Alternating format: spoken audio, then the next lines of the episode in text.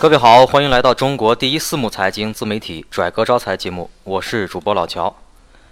在前一期节目《把降息说明白》中，我们提到了中国制造。作为制造业大国，何时能成为制造业强国？除了依靠政府行为，我们还应该做些什么呢？中国制造的曾经的优势在于快速的模仿能力和低廉的劳动力。当本田汽车出了某一款新车型，两个月内，国产汽车的宣传海报就贴出相似度极高的新款。当纽约街头的橱窗上有一款新衣，一个星期之后，国内某二线城市就已经有人在穿了。我们的这种跟风模仿的速度确实快，但模仿永远只能跟在别人的后头，无法与竞争伙伴平起平坐，更不要说引领世界的消费。低廉的劳动力，那已经是十年、二十年前的事情。如今廉价的劳动力在中国已经难以寻觅。五六年前就发现，我们穿的 Nike，这鞋中有很多已经是越南代工或者是印尼代工。据说越南代工的比例已经超过中国，这说明中国劳动力的价格优势已经逐渐失去。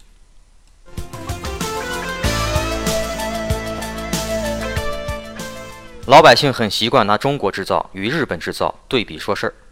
动不动就说中国货是山寨货，是劣质货；日本货如何精细，如何耐用，还才华横溢地编出不少段子，广为流传。似乎我们很善于自嘲，并且将这种自嘲视为幽默，反倒没怎么听说在对比之后，有多少人可以静静地去反思这是为什么？我们与日本货的差距到底在哪里？如何缩小这种差距，并反超过去？日本产品中，常青树。当属汽车和相机，我们来看看丰田汽车的佳和佳能相机是怎么做的。丰田汽车发家于棉纺厂，在纺织大王丰田佐介的支持下，儿子丰田喜一郎斥资十万十三万美元成立了汽车部。起初，丰田汽车的运作仅限于对福特的模仿，包括生产流水线和车型，但丰田很快就发现了福特的模式并非完美。随后，在张富士夫和大野耐一的大力推主推下，丰田汽车内部开始推动节省能源、降低成本的运动。通过对生产现场的观察和思考，提出了我们耳熟能详的生产线整流化、现场改善五问法、拉动式生产等方法，都是丰田汽车在这一时期研究出来的。二十世纪七十年代，第一次石油危机爆发。日本国内汽车销量同比下降了百分之四十一，汽车厂家纷纷减收，但丰田汽车却出人意料地实现了增收。丰田将这归功于精益生产方式的推行。此外，丰田还借助了通用化、全球化等手段，来降低了制作成本，并顺利实现了全球化快速的扩张。到二零零八年，丰田以八百九十七万的销量，从通用汽车手中夺走了占据七十七年的全球销量冠军宝座。丰田汽车的理智有时候也会被无法克制的战略冲动所淹没。二零一零年时，丰田频繁地爆出踏板门、刹车门等等，陷入了一场巨大的危机。面对危机，丰田汽车迅速着手改善，甚至不惜回归原点，针对受创严重的市场调整产品线，将产品的重心。回归其最擅长的经济型小汽车方面，同时大力推进新能源车企的开发，致力于重新树立起物美价廉的产品形象。纵观丰田汽车的发展历程，其经营管理中有一个独特之处，就在于任何时期，他都坚持不懈地追求对企业管理的各个方面进行改善，不仅限于细枝末节的修修补补，更大刀阔斧的变革。在不断自我完善的过程中，丰田汽车马不停蹄地向前发展。同样，佳能相机在改善产能和生产方式上也做到了极致。一九九八年，佳能决定将某些产品的生产从国外转移到日本本土。在此之前，佳能公司产品生产一直延续着传统的流水线作业方式，就是由传送带连接起一条生产线，劳动者被固定安排在某个特定的位置上。安装或者插装特定的零部件，生产线上所有人共同完成一件产品。如果佳能公司将这种生产方式直接空降回日本，便会导致运作成本的急剧增加。因为日本的劳动力成本要远高于其他国家。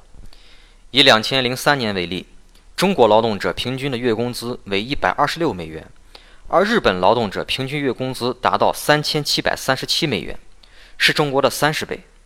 也就是说，如果生产方式不做改进，直接空降回日本，这个生产成本的劣势极有可能会拖垮佳能。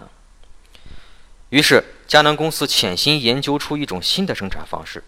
在这种生产方式中，一件产品并非通过所有劳动者的配合来完成，而是由几个劳动者工作，甚至可以从一个劳动者手中产生。专业化被整体化所取代。人们把这种新型生产的独特的特点，将其命名为单元生产方式。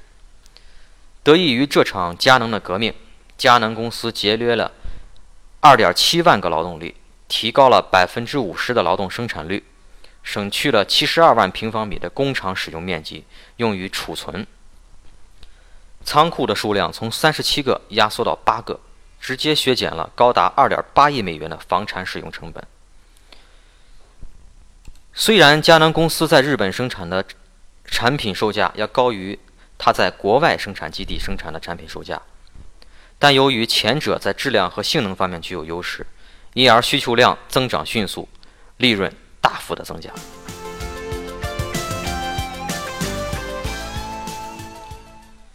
其实二战至今，像丰田和佳能这类的经济奇迹在日本不在少数。无数的学者、记者和企业家、企业家为此聚集于全面质量管理、小组活动展开、工业机器人管理、建议系统以及劳资关系管理等，投入了大量的精力。研究日企提出的管理和工作方法，甚至对一些日企特有的管理实践，比如终身雇佣制、企业工会制等等，也报以极大的关注。中国有句话叫做“授之以鱼，不如授之以渔”，大家都明白，只是模仿产品是跟不上发展的，所以就拼命的去学习管理方法。但他们却几乎遗忘了那个隐藏在诸多日本企业利润增长神话背后唯一的真相，也是日本企业的精神支柱所在——改善。无论是刚刚诞生还是走向成熟发展的阶段，企业都需要借助改善活动来推行自我发展和壮大。丰田原总裁张富士说：“曾经说，我们最重视的是确实执行与采取行动，我们尚未了解的事情还有很多。”因此，我们总是要求员工为何不采取行动，尝试不同的方法呢？当你面对自己的失败时，才会了解自己所知甚少。你可以矫正那些失败，再做一次。在第二次的尝试中，你会发现另一个错误或自己不满意的事，然后你可以再尝试。于是，借助不断尝试的行动以获得改善，就会使自己的能力与知识获得提升。那么，改善精神的执行的难点在哪里呢？在于无视问题。无视问题，突出的表现为不承认问题和掩盖问题。这两种表现源于人们的自尊心和物质利益。当问题被公开披露的时候，会非常丢面子，而且还可能面临被公司罚款。这都是人们不愿意接受的。所以，第一，企业管理者要在设定管理制度的时候，考虑何时。考虑何时能够把问题摆在桌面上，让问题看得见，让员工不再无视问题，无处逃避问题。其次，还要给员工提供改善问题的空间和机会。只有这个样，才能在工作习惯中为每个员工建立起不断改善的意识。我们总理在讲“大众创业，万众创新”，可是从模仿到创新，并非一步之遥。什么叫创新？说到这里，我猜你的脑子里一定会出现“创造”这个词，然后继续关联，马上出现了“发明创造”这个词。各位这样想并不奇怪，因为我们小学语文就整天干这事儿，组词找近义词，是吧？我们要的创新，并不一定是发明创造一个前所未有的东西去申请专利，比如说发明个电灯泡或者激光炮，因为这些需要的可能是更多的想象力。我们所需要的创新精神，是在模仿的基础上。建立持之以恒的改善精神，量变促成质变，在不断的改善过程中，我们的产品才会最终发生质的提升。